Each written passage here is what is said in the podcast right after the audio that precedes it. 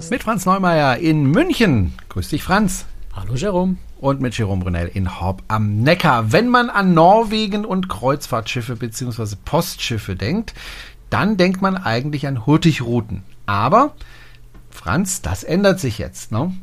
Das hat sich schon geändert. Ja, die norwegische Regierung hat schon vor vielen, vielen Jahren äh, eine Neuausschreibung gemacht, denn diese Postschiffroute, ich sage gleich noch was zu dem Begriff Postschiff, das stimmt nämlich eigentlich so gar nicht mehr, ähm, aber diese Postschiffroute, die also von äh, Bergen bis nach äh, Nordnorwegen, kurz vor die russische Grenze, nach Kirkenes führt, äh, ist neu, äh, ist fährt ja unter staatlicher Lizenz. Das ist eigentlich eine Fährstrecke mit insgesamt 34 Häfen, die da angelaufen werden.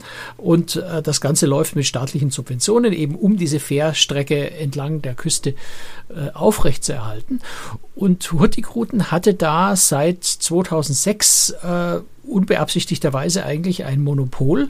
Und die norwegische Regierung wollte da eben wieder Konkurrenz haben auf der Strecke, hat das neu ausgeschrieben äh, und ein Unternehmen namens Havila, die durchaus in Norwegen im, im touristischen und im, im, seefahrerischen Bereich äh, eine ganz große Nummer eigentlich sind schon, ähm, haben einen Teil dieser Ausschreibung gewonnen äh, und dürfen jetzt mit dürfen oder müssen beides gleichzeitig äh, mit vier Schiffen äh, fahren, während Hurtigruten noch die Lizenz für sieben Schiffe äh, auf der Strecke hat. Ist ja eine elftägige Strecke, das heißt, jeden Tag fährt da ein Schiff die Strecke rauf und runter. Und Havila hat da eben jetzt einen Teil davon gewonnen von dieser Lizenz und fährt dort. Jetzt hat sich der Bau der Schiffe ein bisschen verzögert, deswegen sind sie im Moment erst nur mit einem Schiff, nämlich seit Dezember mit einem Schiff unterwegs, mit der Havila Capella. Im Laufe des Jahres kommen noch drei Schiffe dazu, da ist dann der Vollausbau erreicht. Das heißt also, jetzt fährt wirklich neben Hurtigruten einfach auch Havila auf dieser Strecke. Und ich bin äh, jetzt vor ja, zwei, drei Wochen sowas äh, bin ich mit der Havila Capella unterwegs gewesen, um mir das eben auch mal anzugucken. Okay. Äh, du kennst ja auch die Hurtigruten-Schiffe. Welche Schiffe gefallen dir besser? Ach, das ist ganz schwer zu sagen, weil äh, zum einen die Hurtigruten-Schiffe, muss man nicht sagen, sind inzwischen schon ein bisschen älter. Ähm, Havila hat natürlich jetzt den Vorteil, dass sie, dass sie komplett neue Schiffe in den Dienst, in Dienst stellen können und äh, entsprechend, ja, sind die schon ganz hübsch, aber Hurtigruten hat seine Schiffe äh, ja auch recht umfassend renoviert und, und auch mit einem sehr, sehr modernen norwegischen Design innen ausgestattet. Äh, also ich glaube, das tut sich nicht so wahnsinnig viel. Die Havia Capella ist natürlich insofern sehr schön, als dass sie dadurch, dass sie neuer ist, auch ähm, sehr, sehr große Panoramafenster zum Beispiel bei dem Restaurant äh, hinten hat. Ähm, was sie auch hat, was mir sehr gut gefällt, ist in der Aussichtslaunch, also oben vorne haben die auch so ein Glasdach. Also du könntest dich da im Prinzip reinsetzen und, und dich zurücklehnen und darauf warten, dass die Nordlichter kommen in der Nacht und müsstest noch nicht mal in die Kälte raus.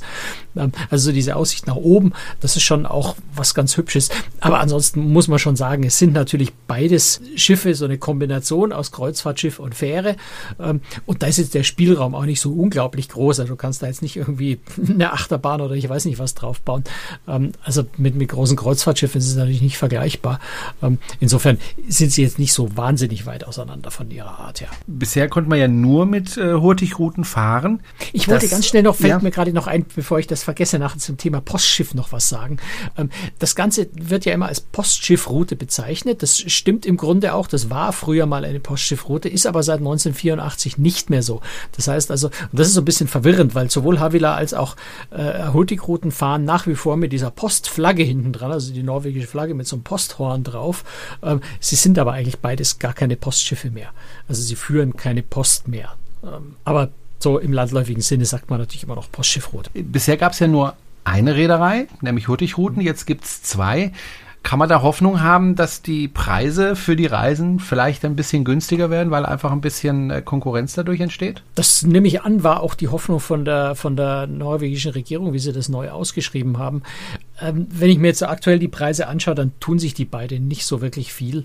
Ähm, ich glaube, das muss man so mit der Zeit ein bisschen beobachten und, und mal schauen, ob sich da groß was ändert. Aber letztendlich ist natürlich der Betrieb dieser Schiffe ist relativ aufwendig. Ja, die transportieren ja auch Fracht, ja, und, und haben eben diese müssen, müssen Betten frei halten für, äh, für, für, für Fährpassagiere, die von Hafen A nach B fahren. Also der Betrieb ist schon relativ aufwendig. Sie fahren ja unter norwegischer Flagge, ne, mit norwegischem Personal. Das heißt, das sind auch die Personalkosten äh, relativ hoch, äh, dann haben sie beide auch, und ich glaube, das können die auch nicht gerade groß anders machen, Im, im, Lebensmittelbereich, im Essensbereich, im Restaurant setzen sie sehr stark auf, auf norwegische, norwegische Spezialitäten, norwegisches Essen. Also das ist alles relativ aufwendig und teuer, äh, sodass man da sicher nie irgendwelche 9,99 Euro Schnäppchen äh, kriegen wird, selbst wenn die sich Konkurrenz machen. Aber äh, vielleicht wird es ein bisschen was ändern, ja. Aber so, weil du sonst immer nach den Preisen fragst, ich bin gut vorbereitet. Man muss ungefähr, und das, da tun sich die beiden wirklich nicht so wahnsinnig viel. Ich habe vorhin gerade mal noch ein bisschen länger gesucht. Äh, Havila ist im Augenblick so kick günstiger, aber das liegt sicher auch daran, dass sie vielleicht in den Markt reinkommen wollen. Irgendwo fängt es so bei 250, 300 Euro die Nacht an. Also es ist schon kein Schnäppchen, ähm, aber es ist jetzt auch nicht wahnsinnig. Na gut, aber wenn ich das jetzt mit einem Kreuzfahrtschiff äh, vergleiche wie AIDA oder so, wo du auch mal für 100, 150 äh, pro Nacht schon äh, kommst, ist es ja schon deutlich teurer. Woran liegt das eigentlich? Weil das Norwegen ist und in Norwegen sowieso alles teurer ist oder woran naja, liegt das was eigentlich? Ich gerade schon gesagt habe, du hast natürlich, äh, die Schiffe fahren, zu der Lizenz gehören auch sehr hohe Umweltauflagen. Ja, die Schiffe müssen äh, sehr hohe Umweltstandards erfüllen und dann hast du, wie gesagt, eben norwegisches Personal. Äh, das sind die Kosten sind insgesamt einfach viel höher. Was ich interessant fand, ähm, Teil der Lizenz war ja, wenn ich das richtig in Erinnerung habe, dass ähm, die neue Reederei die Mitarbeiter der alten, also von, von, ähm, von Hurtigruten übernehmen mussten. Also die ja, wobei das jetzt, glaube ich, gar kein, gar kein so fürchterliches Muss ist, sondern ich glaube, Herr Villa war da ganz froh, äh, dass sie die erfahrene Crew von Hurtigruten auch äh, bekommen hat. Ne? Also muss ja sagen, es sind einfach elf Schiffe, die auf dieser Route fahren. Bisher wurden die eben von Hurtigruten bedient. Hurtigruten hatte für diese elf Schiffe Personal. Jetzt ist die Lizenz neu vergeben. Es sind vier Schiffe oder im Moment ein Schiff bei der anderen Reederei, bei Havila. Und da macht macht es ja eigentlich auch Sinn zu sagen, ich schmeiß die Leute jetzt nicht raus von, den, von dem Schiff, äh, das bei Hurtigruten nicht mehr fährt und, und Havila sucht sich ganz Neue, sondern macht ja dann auch irgendwie Sinn. Die Leute, die die Strecke schon kennen, die an der Strecke ja auch wohnen, äh, die den Job schon gemacht haben, die die Erfahrung haben, dass die dann noch übernommen werden. Und tatsächlich war auf der Havila Capella, jetzt auch wo ich gefahren bin, war ganz, ganz großer Teil der Leute war vorher schon bei Hurtigruten und hatte die Erfahrung das ist ja durchaus positiv. Und ich glaube, auch für Havila ist das sehr positiv. Ich habe jetzt noch keine Erfahrung mitzunehmen keine Tour gemacht, aber die Schiffe laufen ja ständig in den nächsten Hafen rein ne? mhm. und dann wieder raus. Ist das nicht ein bisschen nervig? Weil gerade bei, beim Anlegen und Ablegen entstehen ja auch auf dem Schiff ähm, deutlich mehr Geräusche je nach Schiff, äh, mhm. äh, als wenn Ja, das hast fährt. du schon mal. Ne? Also das, das, das Schiff fährt ja Tag und Nacht in die Häfen rein und raus. Das heißt, du hast halt dann mal in der Früh um zwei das Bugstahlruder und in der Früh um fünf das Bugstahlruder rattern. Ich, ganz ehrlich, habe ich mich sehr schnell dran gewöhnt. Also das ist... Aber es ist vielleicht auch ein bisschen persönliche Geschmackssache. Aber klar, das ist schon, schon so, dass das Schiff einfach mal mitten in der Nacht irgendwo anlegt. Ähm, und du kriegst das, was du mitbekommst, ist das Bugstrahlruder. Ja, beim, beim Anlegen, dass das vibriert einfach, das macht ein bisschen Lärm. Äh, das hörst du natürlich schon irgendwie, wobei ich habe auch viele, viele von diesen Häfen komplett verschlafen und das nicht gemerkt. Also es ist eher so, wenn es vielleicht in der Früh auf, auf 5 Uhr, 6 Uhr in Richtung Sonnenaufgang und wenn du eh schon so ein bisschen äh, nicht mehr ganz so tief schläfst, dann weckt dich das vielleicht auf. Aber andererseits fand ich das eigentlich immer ganz gut, wenn mich das aufgeweckt hat, weil dann bin ich zum Sonnenuntergang, äh, Sonnenaufgang rechtzeitig wach gewesen. Ähm, war auch ganz okay. Und du bist in Norwegen unterwegs, du fährst die ganze Zeit durch diese wunderschöne Landschaft, durch diese herrlichen Fjorde. Du willst ja eigentlich gar nicht schlafen, du willst ja wach sein, du willst ja raus an Deck und dir das anschauen wenn dir nicht gerade ein Schneesturm um die Ohren bläst, dass dich fast vom Deck weht. Das hatten wir auch äh, eine Nacht. Ähm, das war eine sehr lustige Nacht mit sehr viel Seegang äh, da in, in, Nordnorwegen oben. Ähm, ja, da, aber, aber selbst das ist irgendwie spannend. Da gehst du nur nicht mehr an Deck raus. Das ist, da fängt es dann irgendwann an zu gefährlich zu werden. Ähm, aber auch das gehört zu dieser Strecke wirklich wunderbar dazu, mal so eine richtige Sturmnacht zu erleben mit, mit Schneesturm und allem drum und dran hat auch was. Fanden jetzt nicht alle Passagiere lustig, aber ähm, einen gewissen Reiz hat das schon. Du hast ja vorhin schon gesagt, auf diesen Schiffen sind natürlich keine Achterbahnen drauf, aber ich denke mal schon äh, Unterhaltungsprogramm, oder? Nein, eigentlich nicht. Okay. Also ähm, du hast, äh, du hast natürlich hast du einen eine, eine Konferenzraum, wo, wo es ein Expeditionsteam, ich glaube, das waren drei Leute, äh, schon da sind, die natürlich landeskundliche Vorträge und sowas halt ein bisschen erzählen, was man im nächsten Hafen sehen kann, was über Rentiere, über Nordlichter, ähm, über die Themen, äh, die eben in Norwegen äh, wichtig und relevant sind, ähm, Vorträge halten. Aber ansonsten ist wirklich die Landschaft und das, was drumherum ist, ist das Erlebnis. Also was mir besonders gut gefällt, ist, dass sogar im, zumindest auf dem, auf dem, auf dem unteren Deck, bei der, mit der unteren Lounge, mit dem Café, mit dem Restaurant, dass da noch nicht mal Lautsprechermusik aus den, also noch nicht mal Musik aus den Lautsprechern dudelt, sondern du kannst da wirklich einfach mal dich in einen Stuhl setzen, vor eins vor diesen Panoramafenstern und einfach nur rausschauen und die Stille genießen. Und es dudelt da noch nicht mal eine Musik. Das ist schon, finde ich, sehr, sehr wohltuend und sehr, sehr schön. Das ist so Teil dieser, dieser ganzen Idee dieser Küstenroute, dass du ständig in Landnähe bist, dass du immer durch Fjorde fährst, wunderschöne Landschaft siehst, ähm, dem nicht wie auf dem Hochseeschiff rauf, raus aufs Meer, dann macht man mal äh, eine Nacht lang, einen halben Tag lang künstliches Entertainment, dann fährt man wieder zurück an Land und besucht da irgendwas, sondern du bist ständig in Landnähe und siehst ständig irgendwas und da brauchst du aber gar nicht große Entertainment. Aber mhm. nein, also es gibt keinen Barpianisten, es gibt keine Show, es gibt keine Band, äh, in der Hinsicht äh, wirklich äh, kein Entertainment in dieser Art. Und ich, es ist auf dieser Route, auf dieser Fahrt, auf dieser Art zu reisen, ähm, passt das wunderbar dazu und du vermisst es auch wirklich überhaupt nicht. Mhm, die Fjorde sind einfach das Entertainment, denke ich mir. Ja. Und da kann man sich nicht satt sehen dran. Du hast gesagt, äh, ja, die Preise sind jetzt nicht gerade niedrig. Hat man denn auf diesem Schiff, auf der Havila Capella, das Gefühl, man ist auf einem Luxusschiff oder ist es eher so ein zweckmäßiges Schiff? Es ist schon eher zweckmäßig, aber es ist jetzt nicht, nicht einfach, nicht simpel. Also es ist schon sehr, sehr hübsch gestaltet. Ähm, du hast ordentliche Kabinen, die, die ähm, wie auf einem Kreuzfahrtschiff ähm, schöne Kabinen sind. Ähm, da ist jetzt kein, kein wesentlicher Unterschied zu Kreuzfahrtschiffen. Ähm, was du auch hast, ist vor allem ein sehr, sehr gutes Essen. Also das äh, Restaurantkonzept hat mir persönlich extrem gut gefallen und das ist so ein bisschen anders, als man das sonst kennt. Ähm, zum einen norwegisches Essen, also wirklich norwegische Spezialitäten, die du dir zum Teil auch von den, von den Kellnern, die ja alle Norweger sind, ähm, zum Teil Deutsch sprechen, zum Teil Englisch, äh, erstmal erklären lassen musst, weil das Gericht hat einfach irgendeinen norwegischen Namen und hast keine Ahnung, was das eigentlich sein könnte. Und dann lässt du dir das mal ein bisschen erklären. Die erzählen dir dann vielleicht noch ein bisschen ihre Kindheitserinnerungen, die an dem Gericht dranhängen. Also norwegische Spezialitäten, norwegische Produkte, frische Sachen. Da ist kein gefrorener Fisch, sondern all der Fisch, den du an Bord kriegst, ist wirklich fangfrisch äh, und, und, und, und aus Norwegen, direkt aus den Regionen sogar, wo das Schiff fährt, äh, wird das eingeladen jeweils. Also das Schiff lädt unterwegs immer wieder mal frische Sachen in den Häfen. Äh, insofern ganz frisches Essen. Und die Idee, die jetzt äh, Havila hat, ist zum einen, du hast Bedienung generell am Tisch. Also es gibt keinerlei Buffet, überhaupt keins. Auch zum Frühstück nicht, auch zum Mittagessen nicht. Ähm, und auf der Karte stehen, ähm, ja, Havila nennt das nicht so, aber um es zu verstehen, sage ich es einfach mal, äh, Tapas. Na, also das sind wirklich kleine und kleinste Gerichte. Kleine Schälchen, kleine Tellerchen, ähm, also gebackene Dorschzunge, das sind dann genau zwei Dorschzungen. Oder du hast ein ähm, rosa gebratenes Rentierfilet, das sind so vier, äh, zweimal zwei Zentimeter Quadrate, hübsch dekoriert. Ähm, also keine großen Mengen, aber dafür eine sehr große Auswahl. Und du bestellst dir dann einfach, ja, drei, vier, fünf, sechs, acht, vielleicht auch zehn von diesen Tapas oder du, du bestellst dir fünf und wenn du merkst, ich habe noch Hunger, bestellst du nochmal zwei, drei nach. Ähm, das ist eine ganz, ganz witzige Art eigentlich zu essen und ich habe gemerkt, dass ich also sehr viel wahnsinnig leckere Sachen gegessen habe, aber eigentlich deutlich weniger oder doch weniger als sonst auf Kreuzfahrt. Auf Kreuzfahrt, du bestellst mindestens eine Vorspeise, eine Hauptspeise, einen Nachtisch. Das sind dann kräftige Portionen, die vielleicht in dem Moment für deinen Hunger zu viel sind. Ähm, aber du isst es natürlich irgendwie auf, weil es ist da und das ist gut. Ähm, und mit diesem Tapas-Konzept hast du wirklich die Kontrolle darüber, wie viel du isst. Und, und du bestellst dann eben, wenn du gerade keinen großen Hunger hast, eben mal nur zwei oder drei davon. Ähm, dann fragt der Kellner, wollen Sie wirklich nicht mehr? Die sind doch so klein. Da sage nein, ich habe keinen Hunger. Ähm, und die drei sind dann trotzdem was ganz Leckeres. Du hast ein tolles Essen gehabt und hast dich aber nicht überfressen. Also so von, von der Idee her finde ich das, finde ich das wirklich spannend. Und dann ist auf der Karte, ähm, sind dann, also größere Teil der Karte ist fest auf der ganzen Reise. Du hast dann aber in vier Teilabschnitten der Reise nochmal jeweils regionale Gerichte, wo dann so fünf, sechs ich glaube so fünf oder sechs waren das, ähm, wo dann zwei, drei Tage lang äh, für diese Region ganz spezifisch besondere äh, Gerichte nochmal hast, die dann wechseln.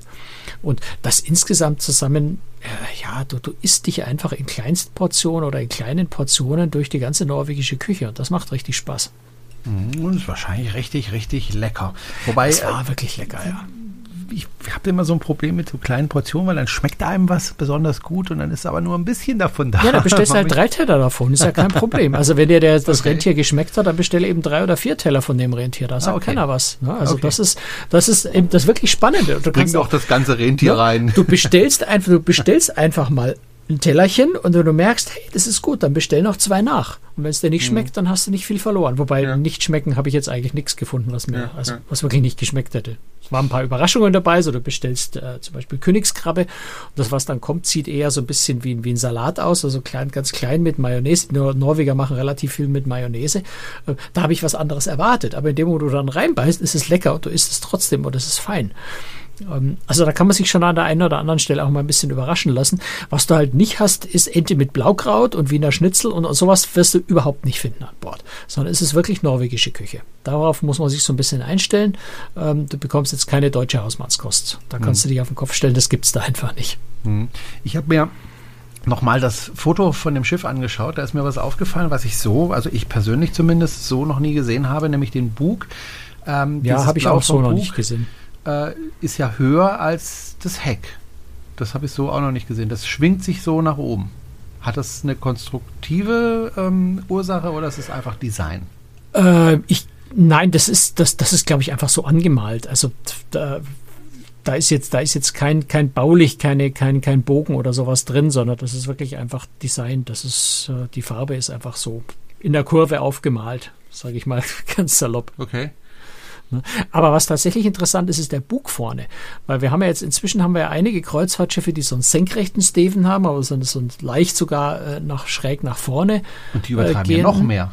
Ähm, und was du bei der, bei der Havila äh, Capella hast, ist quasi so, so, so, so eine Bogenform. Also im Prinzip senkrecht, aber so leicht gebogen. Also das ist nochmal so, so eine Steigerung. Aber ich so wie ein C ehrlich, ein bisschen, ne? So wie ein ja, C. Ja, genau. So, so ganz mhm. angedeutetes C. Ich kann dir jetzt ehrlich gesagt nicht sagen, was jetzt der spezielle Zweck und nochmal der spezielle Vorteil äh, dieser Bugform aus ist. Ich nehme an, dass es so bisschen eine Kombination aus den beiden herkömmlichen Bugformen ist äh, und, und vielleicht besonders gut durchs Wasser schneidet. Man muss ja sagen, es ist äh, die, die, die, äh, die Küstenroute hat einen festen Fahrplan. Also da steht wirklich ähm, Ernest äh, 18.20 Uhr bis 18.35 Uhr und das Schiff ist genau von 18.20 Uhr bis 18.35 Uhr dort. Ja, also wenn du da für dieser Viertelstunde schnell von Bord gehst, ich habe das in einem Hafen mal gemacht, weil das sehr malerisch war, es war Sonne und ich wollte ein Foto vom Schiff ähm, und ich musste aber so ein bisschen ein Stück um die Pier außenrum, um von vorne an das Schiff hinzukommen. Und ich hatte eine Viertelstunde und es hatte null Grad und äh, mir ist hinterher nicht nur die Zunge zum Hals rausgehängt, äh, sondern ich hatte auch irgendwie ein leichtes Kratzen im Hals von der eiskalten Luft, weil ich wirklich gerannt bin, weil du, eine Viertelstunde ist echt nicht lang und wenn du zwischendrin noch Fotos machen willst und dann rennst du wieder zurück und auf halbem Weg hörst du schon äh, Schiff immer so ein, zwei Minuten vor Abfahrt hörst du einen kurzen Ton des Schiffshorns und das heißt so viel wie nimm deine Beine doppelt unter die, äh, unter die Arme und renn so schnell du kannst, weil das Schiff fährt und das fährt um 18.35 Uhr, wenn um 18.35 Uhr Abfahrt ist. Wenn du um 18.34 Uhr nicht an Bord bist, stehst du im Hafen. Ähm, das ist schon, äh, ja, es ist gnadenlos, aber es ist halt einfach eine Fährstrecke und du musst wissen, worauf du dich einlässt. Und normalerweise gehst du in solchen Häfen ja auch nicht von Bord. Also eine hm. Viertelstunde reicht ja auch nicht sinnvoll, um irgendwas an Land zu machen, außer für einen verrückten äh, ja, Neumeier, der unbedingt ein Schiffsfoto braucht. Er und, wollte und, unbedingt und, den kürzesten Landgang der äh, Welt machen, ins Guinness Buch der Rekorde. Äh, rennt, rennt wie ein Irrer. Am, am nächsten Tag, glaube ich, äh, haben sie die Leute dann bei den Viertelstundenstopps nicht mehr rausgelassen, weil sie irgendwie gemerkt haben, das sind so ein paar verrückte Journalisten, die reizen es aus und äh, Aber ihr habt niemanden es gibt, ja auch Häfen, wo das, es gibt ja auch Häfen, wo das Schiff länger im Hafen ist. Und dann kann mhm. man sich wirklich Zeit nehmen und auch schöne Landgänge machen. Interessant an dem Schiff ist ja, ähm, dass die Reedereien sich ja was einfallen lassen müssen, um umweltfreundlicher zu werden, weil einfach der norwegische Staat sagt, ihr fahrt nicht in die Fjorde rein, wenn ihr nicht sauber seid. Und ähm, Korrekt. die Havila Capella ist ja, ähm, was den Antrieb bet betrifft, ja hochinteressant. Ne? Da ist ja was drin, was ich ganz toll finde. das denke ich mir, dass du das toll findest. Ja, nee, finde ich auch.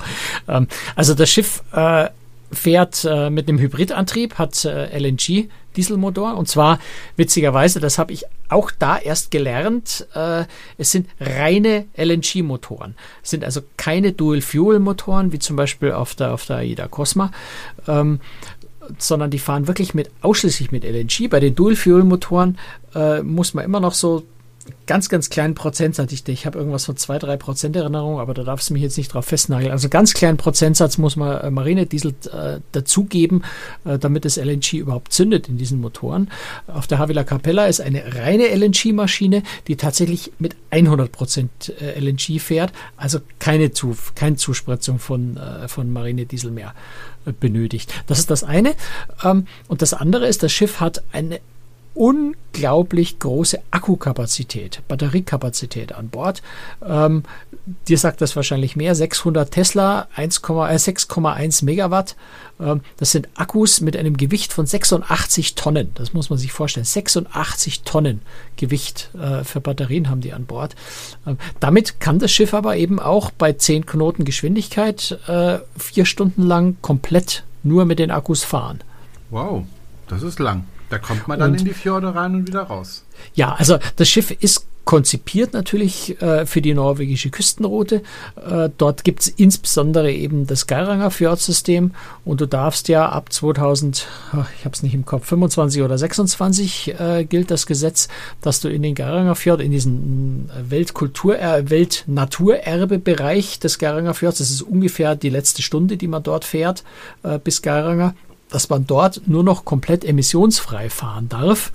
Klammern bedeutet, dass ab diesem Jahr vermutlich kein einziges großes Kreuzfahrtschiff da mehr wird hinfahren müssen, äh, dürfen erstmal für eine Weile, bis, bis die Technik dort auch so weit ist, dass sie emissionsfrei fahren können.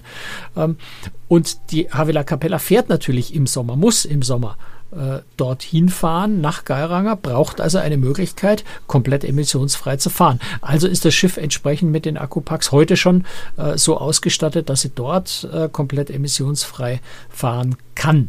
Jetzt an einer Sache arbeiten sie noch, das ist nämlich das Thema Landstrom. Grundsätzlich kann die Havila Capella äh, Landstrom, äh, ist im Moment aber irgendwie noch so ein paar technische Dinge, die überwunden werden müssen. Genau haben sie das nicht erklärt. Also im Moment kann das Schiff noch keinen Landstrom nehmen. Ähm, und es wäre natürlich äh, schlau und vernünftig, die Batterien, äh, die Akkus an Bord dann auch mit Landstrom zu laden, weil in Norwegen hast du ja fast ausschließlich äh, Strom aus, äh, aus Wasserkraft, sodass das dann wirklich auch eine CO2-neutrale äh, Geschichte wäre, um die Akkus zu laden. Im Moment betreiben sie die Akkus äh, ja letztendlich mit Peak-Shaving-Technologie, also mit überschüssiger Energie aus den LNG-Motoren werden dann auch die Akkus geladen. Ähm, aber spannenderweise fährt dieses Schiff wirklich meistens ähm, mit einer Mischung aus Akku und äh, LNG-Motor. Also es ist ganz selten mal, dass das Schiff nur mit LNG fahren würde, ähm, sondern es ist tatsächlich immer so ein großer, ein kleiner, also wir waren jetzt mal auf der, auf der, auf der Brücke, da lief eben gerade oder im Maschinenraum, da lief wirklich gerade mal eine, das sind zwei große, zwei kleine Maschinen, es lief immer eine große, eine kleine, plus die restliche Leistung, die noch nötig war aus den Akkus. Ich bin ja mal auf der Brücke eines Schiffes gewesen, das auch ähm, eine ähnliche ähm, Technik hatte. Äh, Scantlines fährt ja, also die mhm, Reederei, die zwischen genau. Dänemark und, und, und Deutschland fährt, ähm, hat auch Akkupacks, die habe ich mir auch damals angeguckt. Ähm, und lädt die eben, also die lassen die Maschinen immer im, im, in der gleichen Geschwindigkeit laufen, genau. aber wenn sie weniger Geschwindigkeit brauchen, also wenn die weniger Strom brauchen, dann wird eben der Akkupack geladen und wenn sie mehr Strom brauchen, also schneller fahren müssen oder mehr Strom brauchen beim Anlegen, ähm, dann äh, kommt der Strom dann aus den Akkus heraus, so dass die Maschine immer im idealen Bereich arbeiten kann und dadurch sparen die da ordentlich äh, Sprit, schon allein ja, dadurch. Da redet man schon so über 20, 25 ja. Prozent Spritersparnis, genau. das ist schon Richtig. ziemlich enorm. Ja, also, also ich hätte wirklich nicht gedacht, dass man also tatsächlich vier Stunden mit Akkus fahren kann, aber mhm. ähm, da, man sieht aber auch daran, die, Vor die Fortschritte ähm, werden immer größer und ähm, ja, vielleicht ähm, gibt es irgendwann mal einen Tag, wo, wo große Kreuzfahrtschiffe auch solche Akkupacks haben, die natürlich, das muss man natürlich auch sagen, viel Platz wegnehmen auf dem Schiff. Das ist der Punkt. Ich war, ich war in den Akkuräumen, es sind zwei Akkuräume ja. und wenn du da drin stehst, das, das schaut so ein bisschen wie ein großes Rechenzentrum aus. Ja? Also so mhm, unterscheide ich genau. jetzt nicht groß von, von wirklich von Rechenzentren. Es sind einfach so ganz große Rack-Schränke, wo die Akkus in, in großen Mengen übereinander gestapelt äh, drinstehen. Ähm, das sind lange, lange Reihen. Ja, das ist ja. wirklich eine, eine, richtige, ich habe es schon gesagt, 86 ne, Tonnen wiegen die Dinger. Ähm, die werden ja auch, also Hochtechnologie, die da, die da stattfindet. Die, die Akkus werden komplett ähm, in Echtzeit vom Hersteller gemonitort. Also an Bord hat, hat, hat man da eigentlich gar nicht groß Zugriff auf diese Akkus. Die werden wirklich von Land, vom, von der Herstellerfirma beobachtet, gewartet, äh, festgestellt, wenn irgendwo ein Element ausgetauscht werden muss, dann, dann kümmert sich der Hersteller darum, dass das bei nächster Gelegenheit stattfindet. Also das ist schon äh, sehr, sehr spannend, die ja wirklich per Internet, per Satellitenverbindung oder, oder per Land-Internetverbindung, äh, also per Funk-Internetverbindung äh, permanent überwacht werden. Also da ist schon sehr, sehr viel Hightech auch drin. Auch für diese Abstimmung ja, der Akkus mit dem Motor. Ähm, das Ziel ist ja, ähm, da, da haben die auch erzählt, äh, das Ziel ist nur ein einziges Mal äh, LNG zu bunkern äh, auf der ganzen Reise. Im Moment sind sie noch an dem Punkt, dass sie unterwegs mindestens einmal noch den Tanklast zukommen lassen müssen, weil sie einfach noch in dieser Optimierungsphase sind und wirklich gerade noch daran arbeiten, äh, mit Computertechnik die Abstimmung, Batterie, LNG-Betrieb so optimal aufeinander abzustimmen, um den Verbrauch so niedrig zu kriegen wie nur irgend möglich, äh, um dann wirklich äh, letztendlich äh, mit, mit, einer, mit einer Tankfüllung die komplette Elf-Tage-Route fahren zu können. Ist ja dann auch eine finanzielle Geschichte, ne? Dann ja, natürlich. Spart man da Keine Frage. Spritkosten. Die sind ja zurzeit nicht so wahnsinnig günstig. Ähm, also Havila Capella im Grunde der Tesla des Meeres. Wenn du so willst, ja. Wobei Tesla fährt jetzt nicht mit LNG, insofern Nein. hinkt der Vergleich ein bisschen, aber. ein bisschen hinkt er, ja. Aber ähm, dafür haben, haben die, hat dieses Schiff deutlich mehr Akkus als ein Tesla. ja, es wäre jetzt auch, also mit einem 86-Tonner über die Autobahn zu fahren, wäre ein bisschen schwierig. Ja. Weil vor jeder Brücke äh, müsstest du dann anhalten und könntest nicht weiterfahren. Merkt man das denn an Bord, wenn du an Bord bist, äh, welcher, welches, was benutzt wird, ob ähm, Gas nee. oder, oder nee, Akku? Wahrscheinlich also, merkt man da nichts, ne? Nachdem die Motoren ja ständig trotzdem laufen, also wir hatten jetzt keine Phase, wo wir ausschließlich mit Akku gefahren sind, äh, merkst du den Unterschied nicht. Also da, mhm. da gibt sich nichts. Du das, ja, so, so, ein Schiff läuft ja eh ziemlich leise. Du hörst an Bord nicht so wahnsinnig viel. Das, wo du halt, äh, wo du halt hörst, ist, wenn, wenn Bugstrahlruder angeschmissen werden. Das, das rüttelt, aber das ist ja auf großen Kreuzfahrtschiffen auch nicht anders. Du bist eine Strecke gefahren, äh, ja, die, die übliche Strecke von Bergen nach Kirkenes. Ähm, Ganz kurze Frage. Kirkenes liegt ja sehr, sehr nah an Russland. Merkt man davon irgendwas? 40 Kilometer? Nee, also das Einzige, was wir auf der ganzen Strecke gemerkt haben, aber das liegt jetzt äh, hängt nur indirekt mit Russland zusammen, ist, dass die NATO da oben ja gerade ein sehr großes Manöver hat. Äh, und wir hatten streckenweise hatten wir äh, ja, gefühlt jeden Kilometer irgendein Marineschiff, das irgendwo da lag. Also das äh, war schon an manchen Stellen, hast du da schon angefangen, ein bisschen Gedanken zu machen, wenn allnaslang äh, eine, eine graue Silhouette irgendwo am Horizont ist. Oder zum Teil auch ganz eng an den Schiffen vorbei, dann mal ein Hubschrauberverband über dich drüber fliegt. Also da war schon, das ist ein richtig großes Manöver. Ich weiß nicht, ob das jetzt noch läuft, wie lange das da oben war. Ähm, aber wenn du da so, so allnaslang ein graues Schiff mit einem, mit einem NATO-Logo drauf siehst, ist schon ganz spannend. Ja. Mhm. Aber äh, wie gesagt, in Kirkenes ist da merkst du nichts von Russland. Also selbst wenn du dann nach Russland rüberfahren würdest, das ist ja immer noch dieselbe Landschaft. Da ist, da ist ja kein Unterschied. Kirken ist 40 Kilometer von der Grenze entfernt. Also das ist nicht so weit hin da. Ja. Ähm, du bist zwischen Bergen und Kirken. Und wenn irgendwo russische U-Boote gefahren sind, bin ich froh, dass ich sie nicht gesehen habe und sie unter Wasser waren. Ja. du bist irgendwie zwischen Bergen und Kirkenes eben gefahren, die übliche Strecke. Äh, wo bist du denn ausgestiegen? Äh, wir sind in Alesund, in Ålesund, wenn man es glaube ich auf Norwegisch ungefähr ausspricht, äh, sind wir ausgestiegen und haben was ganz was Spannendes gemacht, was, was es früher nie gab. Wir sind nämlich mit, einem, mit einer Katamaranfähre oder mit einem Katamaran-Ausflugsboot äh, den gesamten Geiranger Fjord bis nach Geiranger hintergefahren im Winter. Ähm, das ist was ganz was Neues, was da gerade jetzt erst anfängt, was sie jetzt gerade erst anfangen anzubieten, dass man im Winter in den Geiranger Fjord fahren kann eine wunder, wunderschöne Tour. Natürlich alles tief verschneit. Äh, du musst dich auch wirklich dick und warm einpacken, weil es ist schon auf so einem Katamaran dann ganz schön kalt. Der fährt ja doch recht schnell. Und da mal in Geiranger zu sein, so ganz allein. Also so nur mit, mit, weiß nicht, wie viele Leute wir da waren. Vielleicht 40, 50, 60. Irgendwo so die Größenordnung. Ähm, in, in einem Ort, wo sonst drei, vier Kreuzfahrtschiffe im dümmsten Fall liegen und alles überflutet ist, dort mal ganz alleine zu sein, ist schon was sehr, sehr Besonderes. Und das dann noch im Winter in dieser, dieser Schnee, Schneelandschaft. Ähm, das Einzige, was nicht so groß ist, sind natürlich die Wasserfälle, ja, sowas wie die sieben Schwestern. Da musst du sehr genau hinschauen, um die Wasserfälle wieder zu erkennen, weil im Winter natürlich wenig Schneeschmelze ist, sprich, die Wasserfälle sind auch wirklich sehr klein. Aber ähm, das, die, die, die, diese grandiose, unberührte Landschaft macht das locker wett. Ähm, und ist also hat, hat riesig Spaß gemacht, der Ausflug. Ähm, das war Geiranger. Da fährt man also vier Stunden hinter. Ne? Also du bist, oder drei Stunden, weiß gar nicht mehr, drei oder vier Stunden bist du unterwegs nach hinten. Ich glaube, drei Stunden waren es. Drei Stunden hin, zwei Stunden dort, drei Stunden wieder zurück. Ähm, ist schon ein recht, recht langer Ausflug, aber die Fahrt wird auch nicht langweilig, weil du fährst ja die ganze Zeit durch diese schöne Fjordlandschaft. Ähm, dann sind wir in Trondheim äh, sind wir nochmal ausgestiegen. Äh, da haben wir uns mal diesen Niederrostdom, also den, den große, große Kathedrale in Trondheim, äh, sehr viel ausführlicher angeschaut. Ich war schon zwei oder drei Mal in Trondheim, bin aber nie in den Dom reingegangen, weil oft die Zeit gefehlt hat oder ich mir auch gedacht habe, komm, Kirche hast schon so viele gesehen, muss man jetzt auch nicht nochmal von innen anschauen.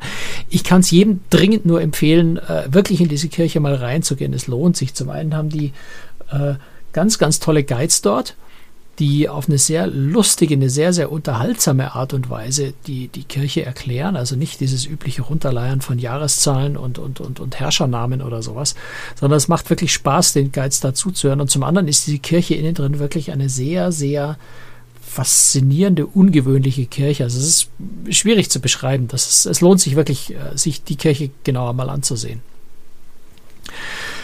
Äh, was haben wir noch gemacht? Wir waren in äh, Tromsø also schon gut nördlich des Polarkreises. Da wollten wir eigentlich äh, mit Schlitten, also mit Hundeschlitten fahren. Geht ja im Winter eigentlich auch, war auch eine Menge Schnee. Blöderweise hat es nur die Woche vorher so stark geregnet, dass auf der Strecke, wo die Schlittenhunde fahren würden, zu wenig Schnee war.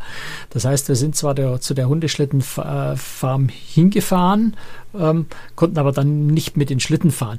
Was aber der ganzen Sache überhaupt keinen Abbruch getan hat, weil wir konnten zu den Hunden hin. Ich war auch schon mal in Tromsø und auch schon mal bei so einem Schlittenhundezüchter. Ähm, dort durften wir die Hunde quasi so aus der Entfernung angucken. Äh, diesmal waren wir da, also die haben gesagt, komm, hier, das sind unsere Hunde, das sind alles ganz nette Tiere. Ähm, geht ruhig hin, beschäftigt euch ruhig mit den Tieren. Und wir sind dann einfach, weiß ich, so eine Stunde, mit den Hunden. Ich bin überhaupt kein Hundemensch, aber da habe ich angefangen, mich so in ein paar Hunde zu verlieben. Ähm, das sind so liebenswerte, anschmiegsame Tiere, die, die so glücklich waren, dass sich wieder mal jemand mit ihnen beschäftigt und du konntest die kraulen, die haben dich auch mal angesprungen und, und umgeworfen und, und das, es war ein, ein Riesenspaß. Ähm, und ich habe am Ende dieses Schlittenfahren gar nicht so vermisst wo wir dann Hoffnung hatten, äh, ist, dass wir dann noch hätten, ähm, wie heißen die Dinger, Motorschlitten? Ja, Motorschlitten. Ne? Die, diese Motorräder auf, auf, äh, auf, auf Ketten durch den Schnee. Ähm, hätten wir fahren wollen. Ähm, also da wären wir dann in einem Hafen ausgestiegen, mit dem Motorschlitten zum nächsten Hafen gefahren und dort wieder auf die Havila Capella eingestiegen. Blöderweise kam dann aber dieser, dieser Sturm auf und dieser, dieser wirklich üble Seegang, den wir da oben im Norden hatten, ähm, sodass der Kapitän vorher schon wusste, dass der Hafen, wo wir wieder hätten einsteigen wollen, nicht angelaufen wird. Und das wäre jetzt natürlich doof gewesen, wenn wir mit dem Motorschlitten losfahren und dann äh, ja nicht mehr zurück aufs Schiff gekommen wären. Mussten wir also leider ausfallen lassen. Ähm, dafür sind wir dann noch in Honnigswag, das ist so ganz im Norden oben, also in der Nähe vom Nordkap. Von dort macht man auch ganz gerne Nordkap-Ausflüge haben wir uns äh, für ein Königskrabbenessen entschieden. Und äh, ja, also jeder, der schon mal eine frische Königskrabbe gegessen hat, der weiß, ähm, gibt, glaube ich, kaum was Leckerer, Leckereres auf der Welt als, äh, als frische Königskrabben. Ähm, das, glaube ich, muss man in Norwegen unbedingt mal tun. Egal wo in dem Land, also im Nordnorwegen, oben natürlich Barentssee äh, dort sind die Königskrabben ja von dort, von der Barentssee sind die Königskrabben da oben eingewandert. Die gibt es da oben in rauen Mengen. Es gibt trotzdem Fangquoten, um die Preise hochzuhalten. Äh, aber die kommen frisch aus dem Fjord und, und, die sind keine Stunde tot, wenn du die isst. Äh, das ist schon, ja, könnte ich sterben dafür. Na gut, Franz Neumeier hat das sehr genossen. Ähm, das hast du ja vorhin schon gesagt, die Schiffe fahren ja das ganze Jahr, ne? bei jedem Wetter. Ja, und äh, das, was ich jetzt nicht erzählt habe, weil wir es nicht gesehen haben, sind, sind Nordlichter.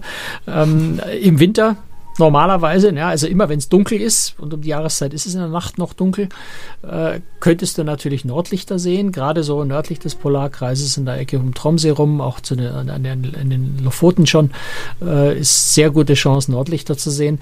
Blöderweise hat bei uns einfach das Wetter wirklich in der Hinsicht nicht so toll mitgespielt, äh, weil wir hatten einfach immer da, wo Nordlichter man hätte sehen können, äh, war schlechtes Wetter, waren Wolken.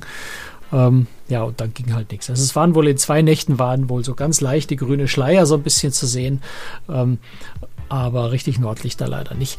Ähm, was ganz lustig ist, also deswegen, allein deswegen würde ich im Winter diese, diese Route auch nochmal fahren wollen, aber auch du hast natürlich diese ganze Schneelandschaft, du hast Schlittenhunde, du, du kannst ganz viel im Schnee machen. Ähm, aber was witzig ist bei, bei Havila, du hast auf deinem Telefon, auf der Kabine hast du einen Knopf und den kannst du drücken. Und wenn du den drückst am Abend, ähm, dann wirst du in der Nacht äh, von der Durchsage geweckt, wenn Nordlichter gesichtet werden. Du kannst also in aller Ruhe schlafen gehen wenn es Nordlichter gibt, du wirst sie nicht verpassen. Und das coole ist, finde ich, sehr, sehr praktisch. Sehr, sehr coole Sache, ja. Franz, wir sind am ich Ende. Ich habe sie jeden Abend gedrückt und nie kam was, leider. wir sind am Ende der Folge, Franz, aber es gibt für diejenigen, die uns finanziell unterstützen, mal was ganz Besonderes und zwar noch eine Folge. Ähm, ja, ob sie so lange ist wie eine normale Folge, muss man mal gucken. Aber es ist eine Folge über die Viva One. Das ist das erste speziell für Viva Cruises gebaute Flusskreuzfahrtschiff. Und äh, das schauen wir uns genauer an. Du warst nämlich damit unterwegs. Und äh, das es für diejenigen, die uns finanziell unterstützen. Das war's für heute. Dankeschön. Ja, da Franz. So, so ein kleines Augenzwinkern und Tipp an alle, die uns noch nicht unterstützen. Es lohnt sich. genau. Tschüss. Ciao. Servus. Die Musik ist doch schon vorbei, Mensch. Naja, das war aber wichtig. ja. also, ciao.